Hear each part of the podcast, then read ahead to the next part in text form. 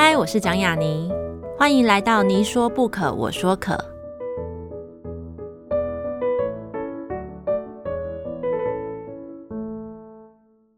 这个节目在爱听听抢先首播，欢迎大家关注我的节目。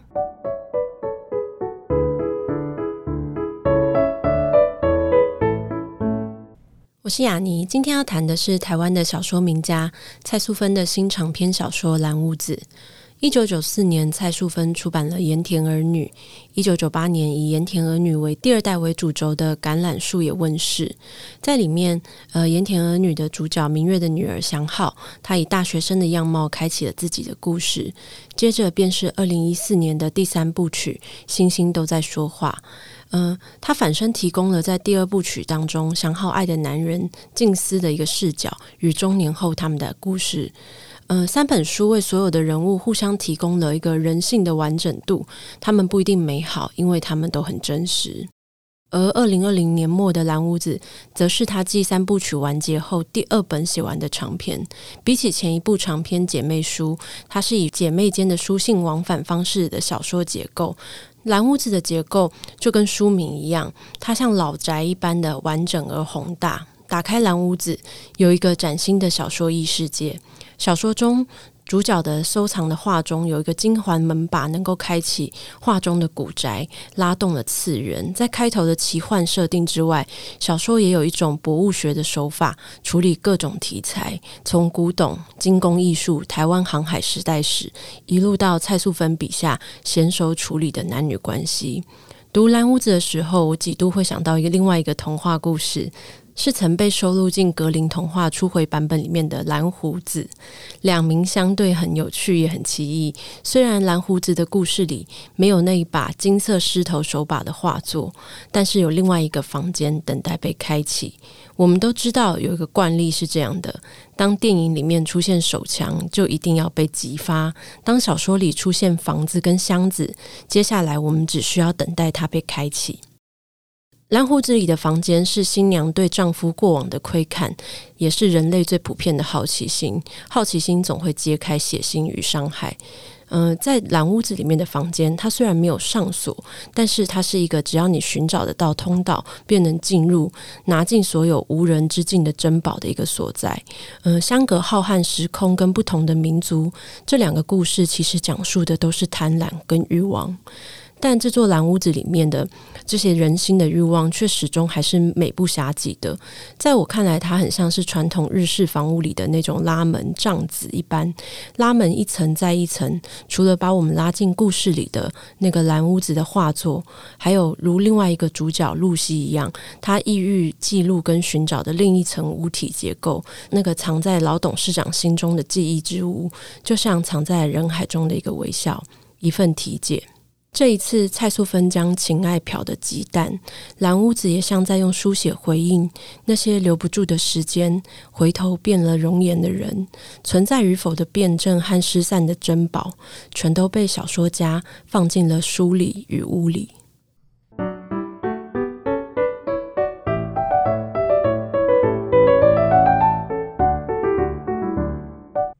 大家好，我是雅尼，嗯、呃，这里是你说不可，我说可。今天邀请到的来宾是在二零二零年末刚出版新的长篇小说《蓝屋子》的小说家，然后也是写出《盐田儿女》的小说名家蔡淑芬老师。让我们欢迎蔡淑芬老师。啊，雅尼好，各位听众朋友，大家好。老师，其实，在我们聊《蓝屋子》的时候，其实就是我们如果去看里面的介绍，还有去看那个。君瑶老师帮你写的文章的时候，就会发现，其实那是最早在二零一五年在幼师的一个短篇小说的一个刊出。对，二零一五年那时候是呃写了一篇类型小说嘛，嗯、那类型小说我就把它设定奇幻，所以有第一篇就是《蓝屋子》同名小说，也就是这一本长篇《蓝屋子》里面的第一章跟第二章。因为但是那个时候写完就就想说后面还有一个开放的空间，也许可以发展成长篇。所以是后来写完多久以后才觉得，哎，要把它再写成一个长篇的故事啊？其实我一交稿，嗯，跟君瑶老师讨论，因为他也觉得后面好像还有空间，我觉得也有空间，所以那时候就觉得根本就是可以再写下去，嗯，所以是立即，但是没有马上写第二章，因为先去做其他的事情。那所以在完成成稿之前，就是这时间大概其实有四年多的时间，因为你中间还是写了短篇小说，对，中间有出版一本短篇小说。呃，还有做一些工作上的事情。对对对，嗯、老师，你认为就是在这个把它长出来变成一个长篇小说的过程当中啊，有什么事情是你可能原本没有想到会发生这样的事？比如说，没有想到说他们会认识谁，然后什么样的人物，或者是说原本没有想到会有进到饭店工作啊，这些这些情节是大后面后面生出来的。因为虽然呃。交了第一篇稿之后，觉得它可以发展成长篇，嗯、可是根本没有雏形说它应该是一个什么样的长篇。可是当我写第二篇之后，一边写一边应该往哪个方向走就出来了。我的写作习惯是是这样，就是说刚开始写不一定有很明确的方向，嗯，可能我只下了一个句子。即便短篇小说也是这样，我只下了一个句子，然后后面故事就跑出来。长篇 像这本《蓝屋子》，我写第二篇的时候也是，第二篇就是从他啊脚跌伤了，在这个包扎。的过程，他跟他的助理的对话之中，开始我就把后面的东西组织出来。那差不多在写第二章一边组织的过程，我就知道他方向会往哪里走，嗯、所以就跑出了露西这样的角色。嗯、那因为露西也很关键嘛，因为他是后面呃，这个越到后面，他越是一个关键性的人物，所以是在可以说写第二章的时候，一边写一边就把。整个故事方向确定下来，嗯，所以旅馆也是后来跑出来。对对对，我也想说，这个如果一开始设定好，在最前面的画作设定好的话，也是也是要经过很多层的那个转换。对，要把它扣得起来。比如说，呃，第一篇就是这个画作，你进入，然后拿了很多东西，华生拿了很多、很多东西出来。那后来他听到里面有人声，心里面产生一个震撼，就是说有人，那么他去拿东西就就显得很不应该嘛。对，表示那屋子有人，所以他他很震撼，就是说那接着他会发生什么事？是不是有一个道德的审判在那里？他应该把东西还回去。所以以这个为发想，那就会就想到，我就想到，其实，在历史上有很多也是来自于贪婪嘛。比如说殖民时代，嗯，就是豪取别人的土地，呃，把土地上的资源运回自己国内啊，呃。虽然是透过买卖，但是这也是有一种不得不嘛。在那个交流时代，你这个虽然是买卖，但是你真的是就是一直一直开发别人土地上的东西，所以。这个是一个拥有权力者影响历史权力的这种贪婪，那我就从这里开始去啊、对比个人，我们的贪婪可以小到只是个人身边的事，拥有权力的人他可以大到影响历史，所以我是在这两个中间，就是把它串联起来。那么以台湾来讲，就是从核聚时代，嗯，你要从航海时代谈起。从荷据时代才开始，呃，有汉人来台湾开发嘛。那这个荷据时代的话，就是跟航海时代连接在一起，所以就有一点台湾的历史就作为一个背影，整个小说的一种浮水印，就是它、嗯、它它是一个背景啊。那中间也是很有趣。那我我有扣到一个点，就是透过物件去反映。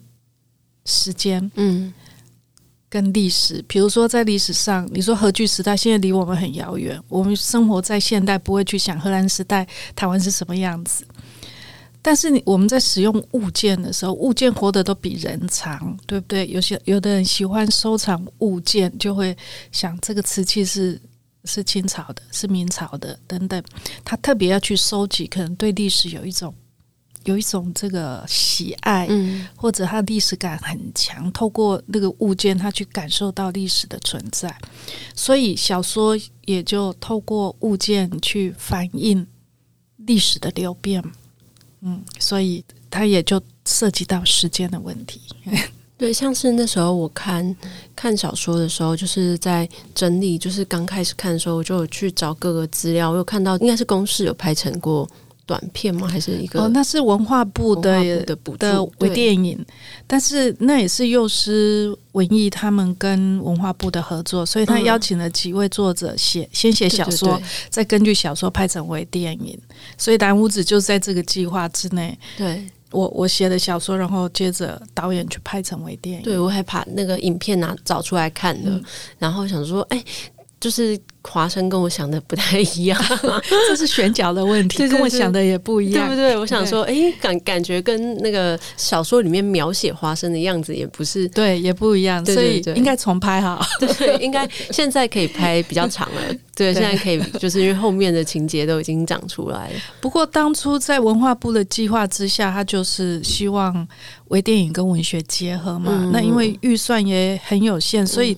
导演可以发挥的空间有。很有限，因为预算不足，所以你请呃，就是说对演员可以可以这个请到什么程度，还有里面的物件、场景、灯光、音响等等，可以预算够不够？所以这都是当初的问题。对，嗯、像我那时候看的时候，我就觉得说，诶，读的当下会觉得，对于很多古董，或是对于很多的。嗯呃，器物的一些考据，嗯、会让我当时闪过一个念头，是觉得就是哦，蔡淑芬老师应该是有在收集古董，所以他从自己自己的经验当中着手去写。然后后来我就看到那个 Open Book 的访谈，嗯，然后老师就有回答到一题说：“哦，没有，其实你没有，对我没有收集古董，因为我没有条件收集。一个是。”古董，你看是收集到什么程度？嗯、你你的钱永远撒不完的。嗯、再来就是要整理，要有个地方放。我觉得我没有收集癖，所以我也怕整理，因为我的书都整理不完的，哦、我的书占据我的空间，嗯、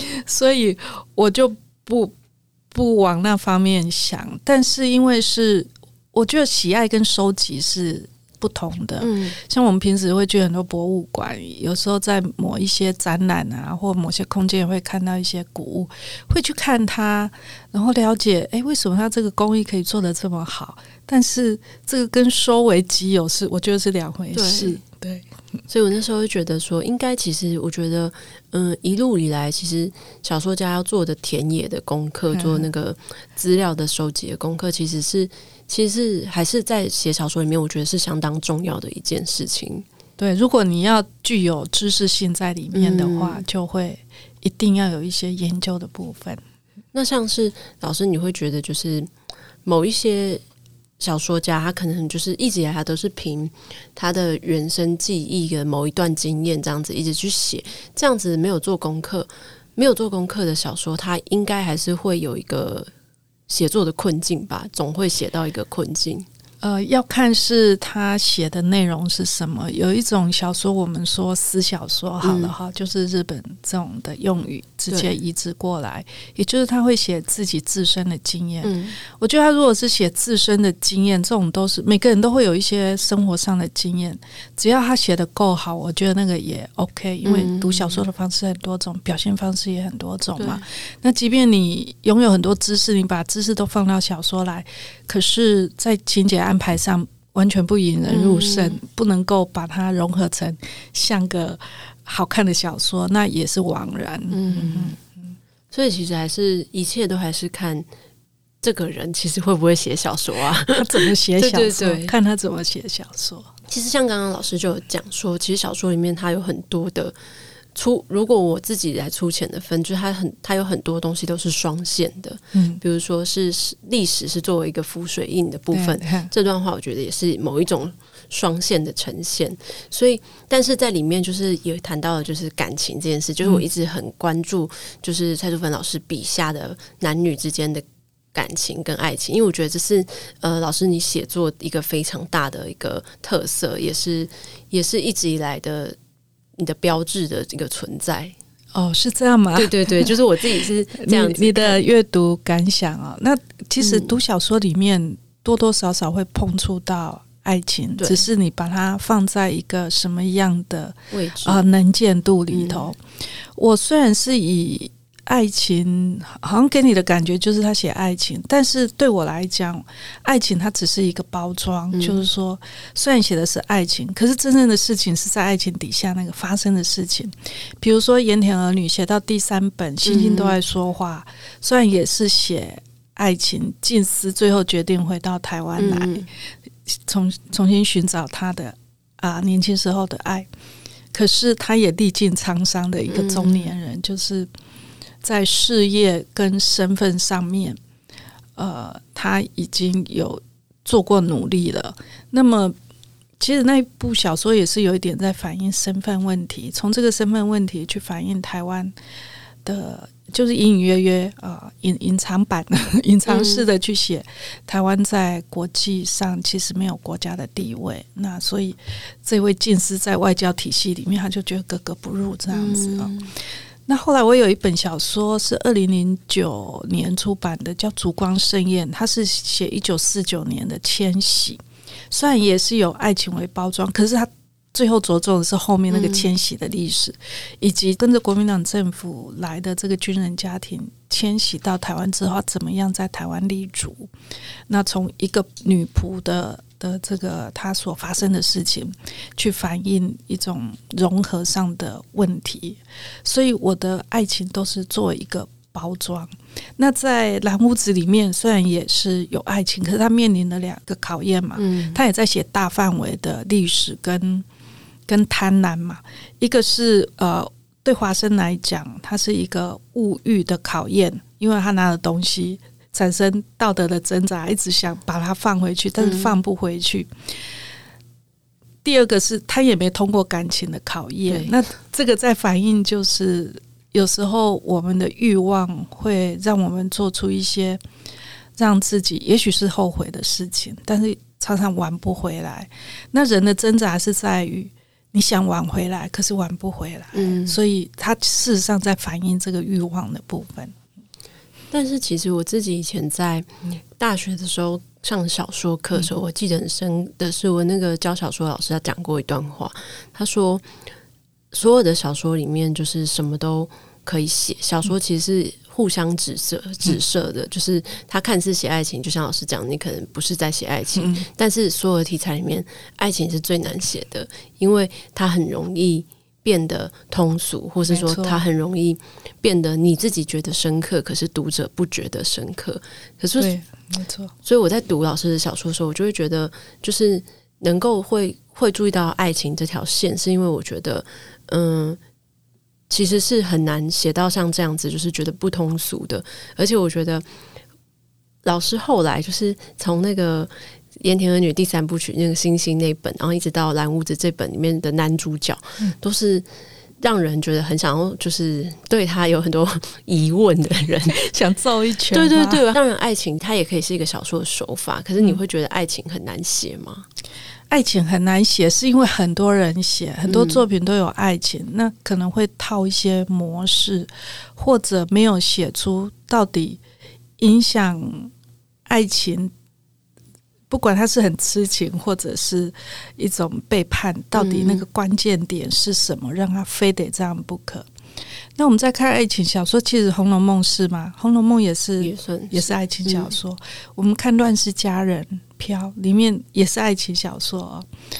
那所以，爱情如果写的生动，确实它会让我们读小说有一种乐趣，因为。爱情是每个人可能会面临到，也许你获得，也许没有获得。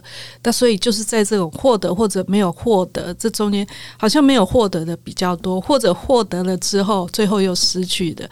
所以大家都有一种可以体会的心，只是说你有没有引起大家的一种感同身受，好像认同你你的写法。那我在这里，如果是说星星都在说话的静思跟蓝屋子里面的华生，都让人觉得这个男生怎么可以就是这么可恶，这么多那种对想一下的感觉。呃，我觉得现实中也不乏这种例子吧，对对是没 错。但是看小说的时候，就会觉得就是可恶。现实生活中已经要看到这些男生，然后小说里面又要看到还要看到这些男生。呃，还有一本《盐田儿女》里面那个大方，对，这是一个对比，嗯、因为大方又是。极为理想的，就是什么都都可以接受，都给予他愿意等明月。那这个又是非常理想到不知道有没有存在这样的男性、哦嗯，没错。那很多女女生都会希望说，我希望我碰到的人就是这一型的啊、哦。那很多我后来有听读者跟我说，他以前的谁谁谁就是就是像大方、哦，可是他们没有机会在一起。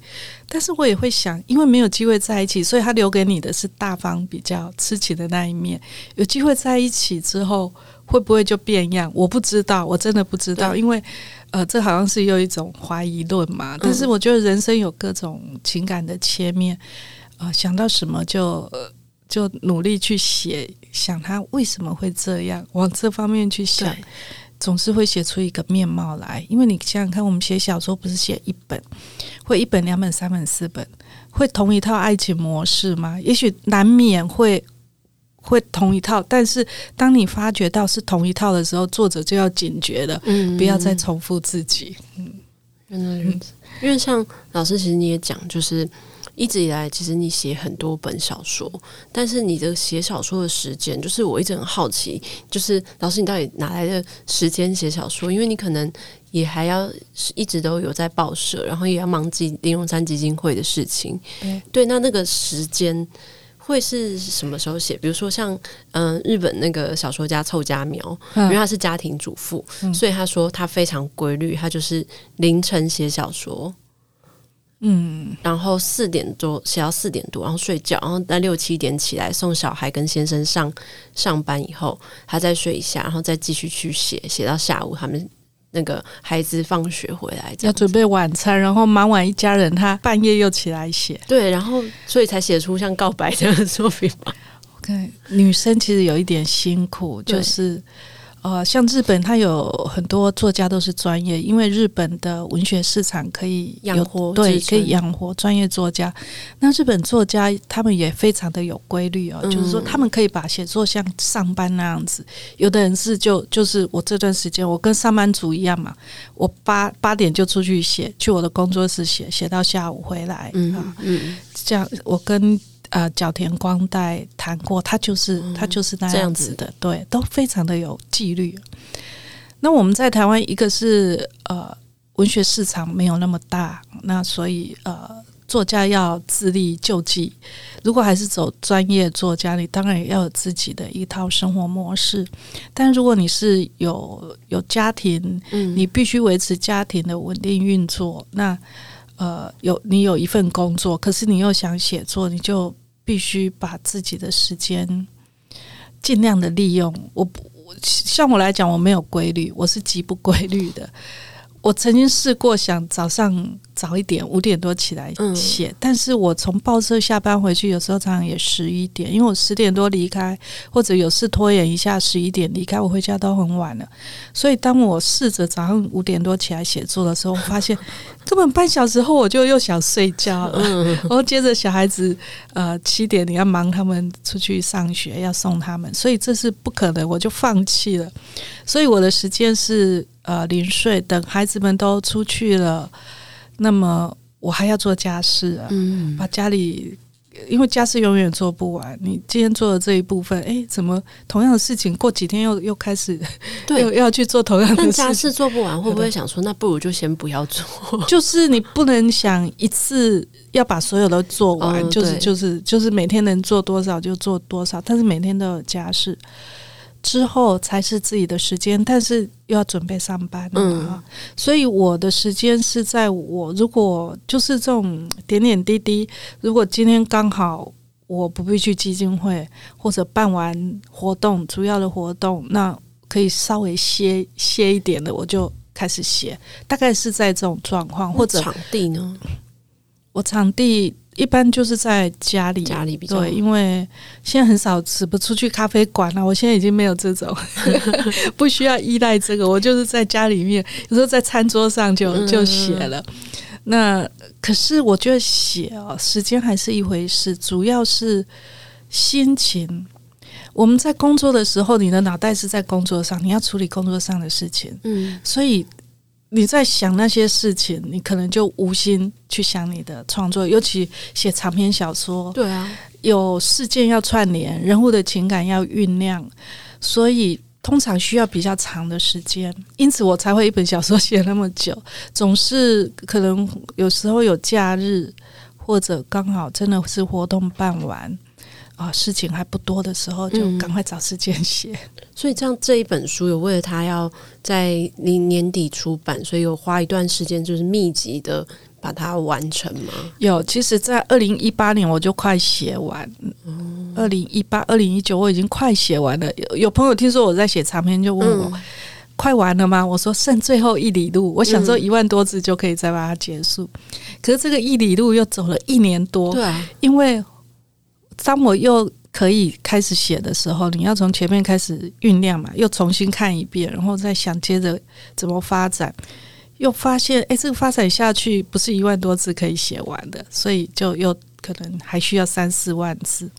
所以又慢慢写，因此到了二零二零一九年的九月十月，我我想说应该把它结束，已经二零一九了嘛，二零一八到二零一九又一年了，我再不结束，我的心情没办法一直停留在这几位人身上，因为你总是要 hold 住他们，你的要以他们的思想为思想，情感在他们身上。我想四年四年了，不可以再再。在他们身上打转，所以我想要把它赶快把它写完。因此，但是我已经知道后面我要写什么，呃，需要写到阿姆斯特丹，所以我在十月的时候我就特别再去一趟阿姆斯特丹，嗯、那是二零一九年，然后回来。九月、十月又跑了好多地方，去法国，去阿姆斯特丹，又去美国，还好有去。对，一九年十二月我还去了英国，嗯，去英国回来，在一个多月就就不能出国了。嗯，对，我就想还好我已经去了阿姆斯特丹，而且我去了好几个地方，好像暂时可以不必出国。那么去，所以我在我从那边回来之后。这些出国行程都跑完，我十二月一月我就开始把小说后面就速度收的很快的，因为那时候真的是呃一些基金会的年度报告啊，或者报社的工作都都差不多有有做，就是没有没有要再让我多分心的，那我就差一月二月就把它写完，草稿出来，就是二零二零年的二二月就把它写完了，写的赶快。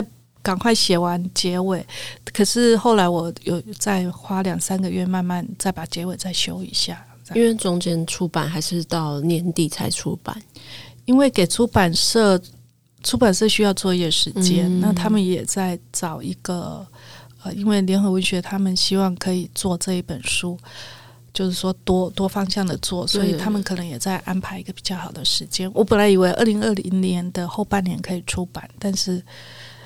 出版社没有这么安排，所以它就变成二零二一年的一月出版。对，因为一月的时候就刚好也是联合文学封面，嗯、对，就他们可能是在敲一个比较好的时的这种可以在杂志报道的时间。嗯，但老师其实一直以来是不是都在联经出书？还有九哥，还有九，我在九哥有一本长篇《烛光盛宴》。一本短片《海边》跟另外一本短片是憋着花的流泪的大象。有怎么去区分自己的出版品要怎么给不同出版社这件事吗？因为可能有些作家会分说，我的散文给某一间，我的小说给某一间。哦，能够到这样的作家，应该是他很自由吧？可以说这个给哪个出版社，我这一本要给哪个出版社，出版社就买单。哦，这应该蛮大牌的。这老师应该也可以，你 老师你可以说，就是哎，在哪里帮我出那个精选集，我就去哪，我就以后都给哪里，也，也不会这样子。我主要是，其实我是希望就在一个出版社，啊、因为读者找书方便。嗯。但是我现在我的作品就在三个出版社，一个是联经，联经是最刚开始《盐田儿女》在那里出版。另外后来呃，《盐田儿女》之后有一本叫《姐妹书》，是给联合文学。对，给联合文学是因为我有一篇中篇的得奖作品，它是因为得了奖，版权就应该给联合文学。嗯。那所以我那时候其实我是想出版那一本，我就说那我是不是得给联合文学？出版社，那他们就说是是应该给他。结果因为他还是一个中篇嘛，中篇还要合并，我又不想合并，结果我写了一个长篇姐妹书，就给联文出版了。那之后的作品我还是持续给联经。后来烛光盛宴，它是跟我的前一本。呃，台北车站，台北车站也是联经，它是两千年出版的短篇小说集，这一本也在今年三月十一再版，再版，对，因为我看到书封了，就是很美，嗯、时代书封版，对，但整个感觉不太一样，对对对。所以从两千年到二零零九年这一段时间，我就是忙副刊跟基金会是十分的忙。嗯，那为什么是给呃九歌出版社？大概就是呃。朋友嘛，就是他们很希望能够出版，看到书稿之后就非常非常的呃积极的争取这样子。对，那我想大家相处久了是朋友就，就就反正就是给九哥。那因此，目前我还是希望不要太分散，嗯、希望可以集中起来出版。那我很好奇，就是因为你还是有。自己的工作，然后但是同时你也没有说，就是因此所以不要写作。你会给自己一个什么期许？就是说我至少多久必须再写完一个作品，或是某一个作品写到段时间，我就一定要对它收手了。未来希望是这样，过去不太行哦。过去因为呃，就是工作这么多，还有家庭小孩，其实体力也不行，所以就。一边工作一边很焦虑，我这本为什么还没写完？嗯、那一直到蓝屋子，其实他可以四年多写完，可能别人会觉得很久，我觉得他已经比烛光盛宴又缩短时间了。嗯、因此，我的下一本我就希望说可以。再快一点，但是呢，必须有一个前提，就是我的工作不要再加量。哦、有时候 怎么会？有时候我们工作的单位会把你的工作再加量，要求你做这个做那个。那通常我都是在前面冲的人，嗯、就是他们给我的一定是一个呃要我去去开创的任务，所以我会花比较多心思去做做那一些事情。但我自己的规划就是这样，虽然我有工作，而且工作还两份。我是觉得工作是我们现实生活中一种必要的嘛，因为你不要人家养你啊、呃，你还希望你有能力啊、呃、照顾一些人，所以我们有现实中的工作，但是写作是乐趣，嗯、我们的一生还是要维持这个乐趣，所以即便他时间花比较长去完成一个作品，我觉得只要你有在这个呃。乐趣之下，你一直在维持它，我觉得是可以的。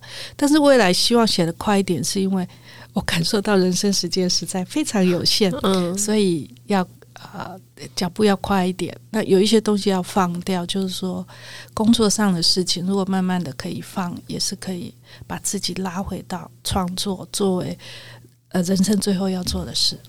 对，但是其实就像刚刚聊到，就其实老师你做两份工作，除了在《自由时报》里面，然后你也还是接那个玲珑三文学奖基金会的那些工作。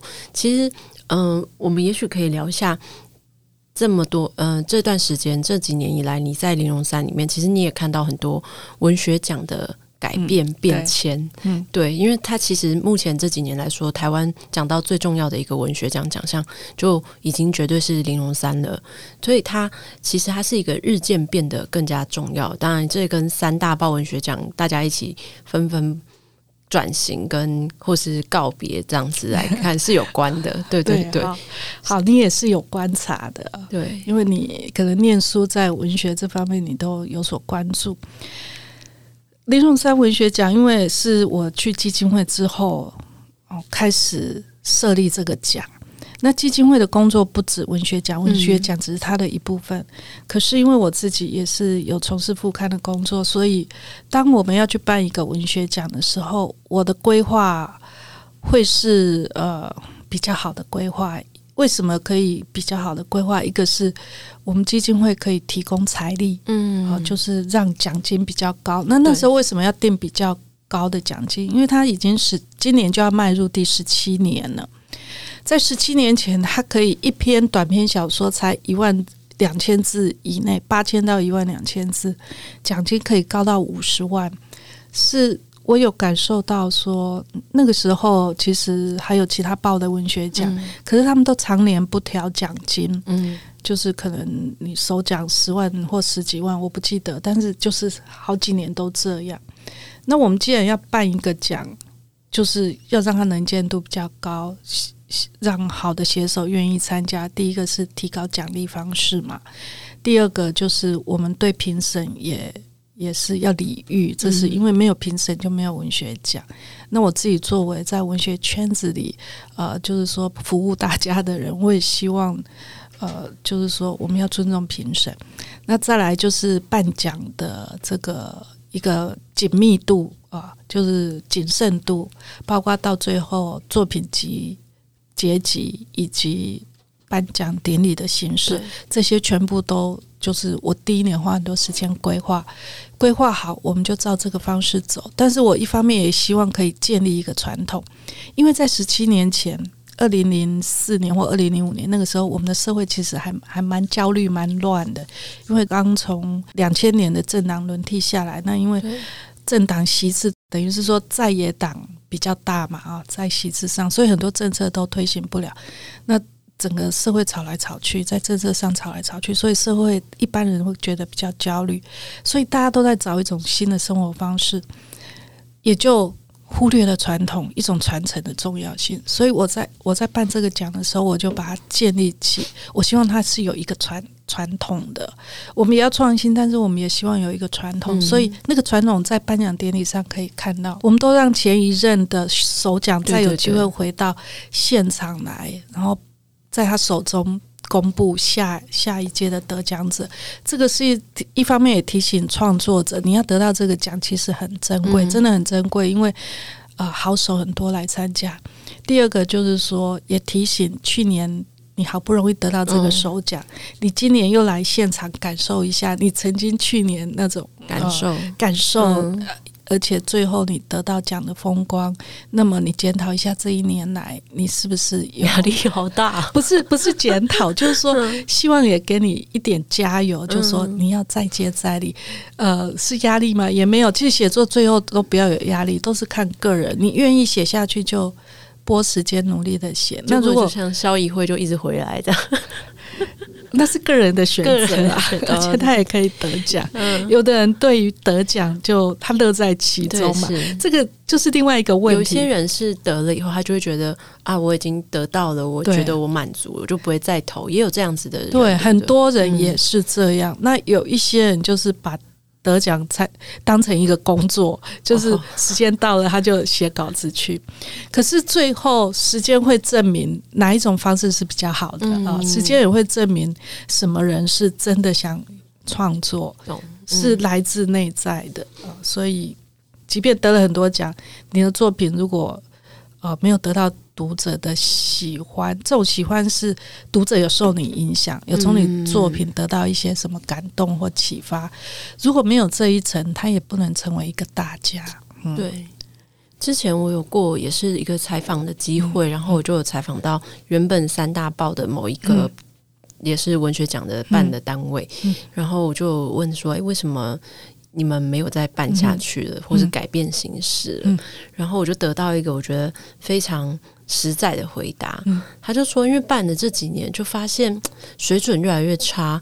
我是说，水准为什么会越来越差？我觉得作品就是写作者其实还是很厉害。嗯、他说，哦，因为大家就想说，我把第一厉害的作品拿去投林荣三文学奖，第二厉害的作品拿来投什么什么文学奖，然后第三就才想到他们，他就会觉得就是那不如就先算了。对，那时候那几年确实有这样的事情，就是因为我们选出来的作品就是品质都是很好，因为这么多人，嗯、我记得第二、第三届总件数是四千多，现在大概两千。但是文学文学奖是这样，即便很厉害的人来参加，他不一定得奖，因为每个人写作的品质不一定嘛，你不见得每一篇出来都是 A plus，嗯，有时候你也会写 B plus 的作品出来，嗯、所以没有挂保证的，但是。他就是有一个这个奖还必须再办，是因为现在当其他的奖项已经登这个已经暗淡下去或者停办了之后，我们还是要有一个奖，让老手新手都可以同一个平台竞争。那当然得奖要有一点一一定要有实力，然后再加上一点运气吧，因为跟也许跟评审组合有关。对对，因为我像我，我是看了很多作品的，我除了看得奖作品，我还看那些落选的作品，嗯、我都会，我我因为我很关心大家写的怎样，我就会拿出来看。那有些我们觉得蛮不错的，哎，为什么他没有得奖？或者我们觉得他平时写的很好，他为什么？写来的这一篇不怎么好，嗯、这种也是有，所以我们最后看一个作者，我觉得不是说啊，看到他得了某一次的首奖，或者看到哎，他只是得了一个佳作，都应该是几年后看到他。往前去推，他交出了什么作品？是，我觉得蔡淑芬老师也可以以自己同时也是一个写了很久的小说家的这个写作者的一个身份。嗯，其实老师你其实也不是参加过非常非常多的文学奖项，对，我是那种你都参加过了，而且我，我是来拿奖章的那种，对，不是来收集，不是收集的，不是那种。我刚开始参加，其实成绩都蛮前面的。比如说，我大学我参加社会型的比赛，我就拿了第一名嘛。嗯、那后面的经验也差不多是这样。当他名额只有一个的时候，就是我。嗯、那我不一定要参加奖，因为你已经受到那些大奖的肯定。比如说，烟田儿女得联合报的长篇小说奖，啊、你知道他有史以来只有两个人得，一个是萧丽红《千江有水千江月》，一个是。啊，我的盐田儿女，那其实这个已经是很大的鼓励了。我之后要不要再参加？我觉得那个不重要，而且还有一个考量，因为我不依赖奖金嘛，嗯、我就是有一个工作，我就就做。另外一个原因是我们那个时代没有太多奖可以参加，就就差不多那几个，跟现在不一样，而且都是一些很比较难得的。对，它就是一个有一些主要焦点，但是后来他们慢慢就就没有，像联合报现在没有了嘛，它是转型了，就是那种百万大奖。对，现在转型了。那现在因为我们办的林荣三文学奖，就是它是一个焦点。那我是主办人，我觉得过去我们从奖里面自己是获。利者，获利者就是说，你因为得奖而让作品有能见度，别人注意到你。嗯、那今天我们可以为大家服务，办一个奖，我们也尽量让创作者有能见度，可以被别人看到嘛。主要是这样。可是现在的奖很多，对，现在的奖很多，包括地方，但是地方有时候它的来件就几十件，嗯、一个文类几十件，所以地方也是有优秀的作品，但是作者就变得很辛苦，他要。他有机会去一个一个收集讲座，对但是这看个人啊，看你最想得到什么奖，以及你要不要成为跟人家说我有二十几个讲座的那个创作者。嗯或许老师可以给一些想要投稿的人，或是有一些写作者，他可能投很多次，但他始终没有得，也存在这样的写作者。或许可以给他们一些，你身为两个身份，一个是 文学奖基金会这个创立这个奖项的执行的人，跟你同时也身为一个写作者这件事情，给他们一些意见或建议。如果他是个呃平时表现蛮好的写手，然后他参加了这个文学奖而没有得奖。这种人很多，对 那真的是我每一届看我都会会觉得啊，好可惜哦，他们没有进入呃，我们有初审、复审、决审这个阶段嘛。有时候是他有进入复审，但是在复审那边没有进入决审，因为决审只有十几篇，最后会替他们惋惜。那如果屡试都没有呃得奖的话，我觉得应该是照你平时的实力，你就是维持你是一个创作者，继续写。要把奖摆一边，因为虽然得奖是一个光耀，可是没有得奖也不影响你创作，或者得了奖也不表示你一定会创作得更好。创作是来自于你最后有没有给自己形成一个风格，这个风格有没有读者，就是就是在在于那一边而已。有些人他没有奖的光环，他也一直有创作。写得很好啊！我就常听陈雪跟我说，我都没有得过奖。哦、对对，但陈雪不是一本书又一本书的出版嘛？对他也有很多他的读者，所以呃，得奖是幸运。有时候我跟我们一起办比赛的同事，我们觉得说，诶，这篇得奖，这篇没得，好可惜的时候，我们说得奖真的要去庙里烧香拜拜，或者他八字特别好，有得奖运。我们自己都觉得，如果我们去参加，也许我们也不会得奖。所以只能说，就是说信与不信。那得之我幸，不得我命，就这样去看待。嗯、但是你在写作里面得到乐趣跟快乐，然后去想自己怎么建立个人的风格特色，那个好像比较重要。嗯，我也很同意，能够建立自己的风格特色这件事情，其实是一件。最需要经营跟其他最难抵达的地方，所以有一些我们看已经写的很有成就的创作者，他可能也都一直在自我挑战，在寻找我还可以怎么写。对，就我也是那样子，我下一本就在想说，嗯，那我还可以怎么写？对，所以我每次写完一本，我就把自己归零，嗯，然后我就维持很单纯的，我就是想我是一个创作者，那我会比较专心在我的创作上，其他的我就没有。没有一定要怎样哈，比如说社群啊、脸书啊，我不太经营。虽然我有账号，但是哎，就随便。对，有时候人家在讨论什么，我也不知道。你们有发文吗？我也没上去，我偶偶尔上去，就人家在讨论什么，同事跟我说：“哎，现在脸书在讨论什么？”我说：“是吗？”我上去看看。嗯。或者有时候我很久一两个月都不上去的状况也有，但是我必须放掉一些东西，然后可以专心在我要完成的东西上面。今天就是听苏芬老师跟我们聊蓝屋子，嗯、然后再聊到自己创作观，跟给予我们一些同样是写作者或是有想要写作的人的一些建议，我得到很多。所以今天很谢谢蔡淑芬老师来跟我们聊天聊新书，谢谢雅尼，谢谢各位收听，谢谢谢谢。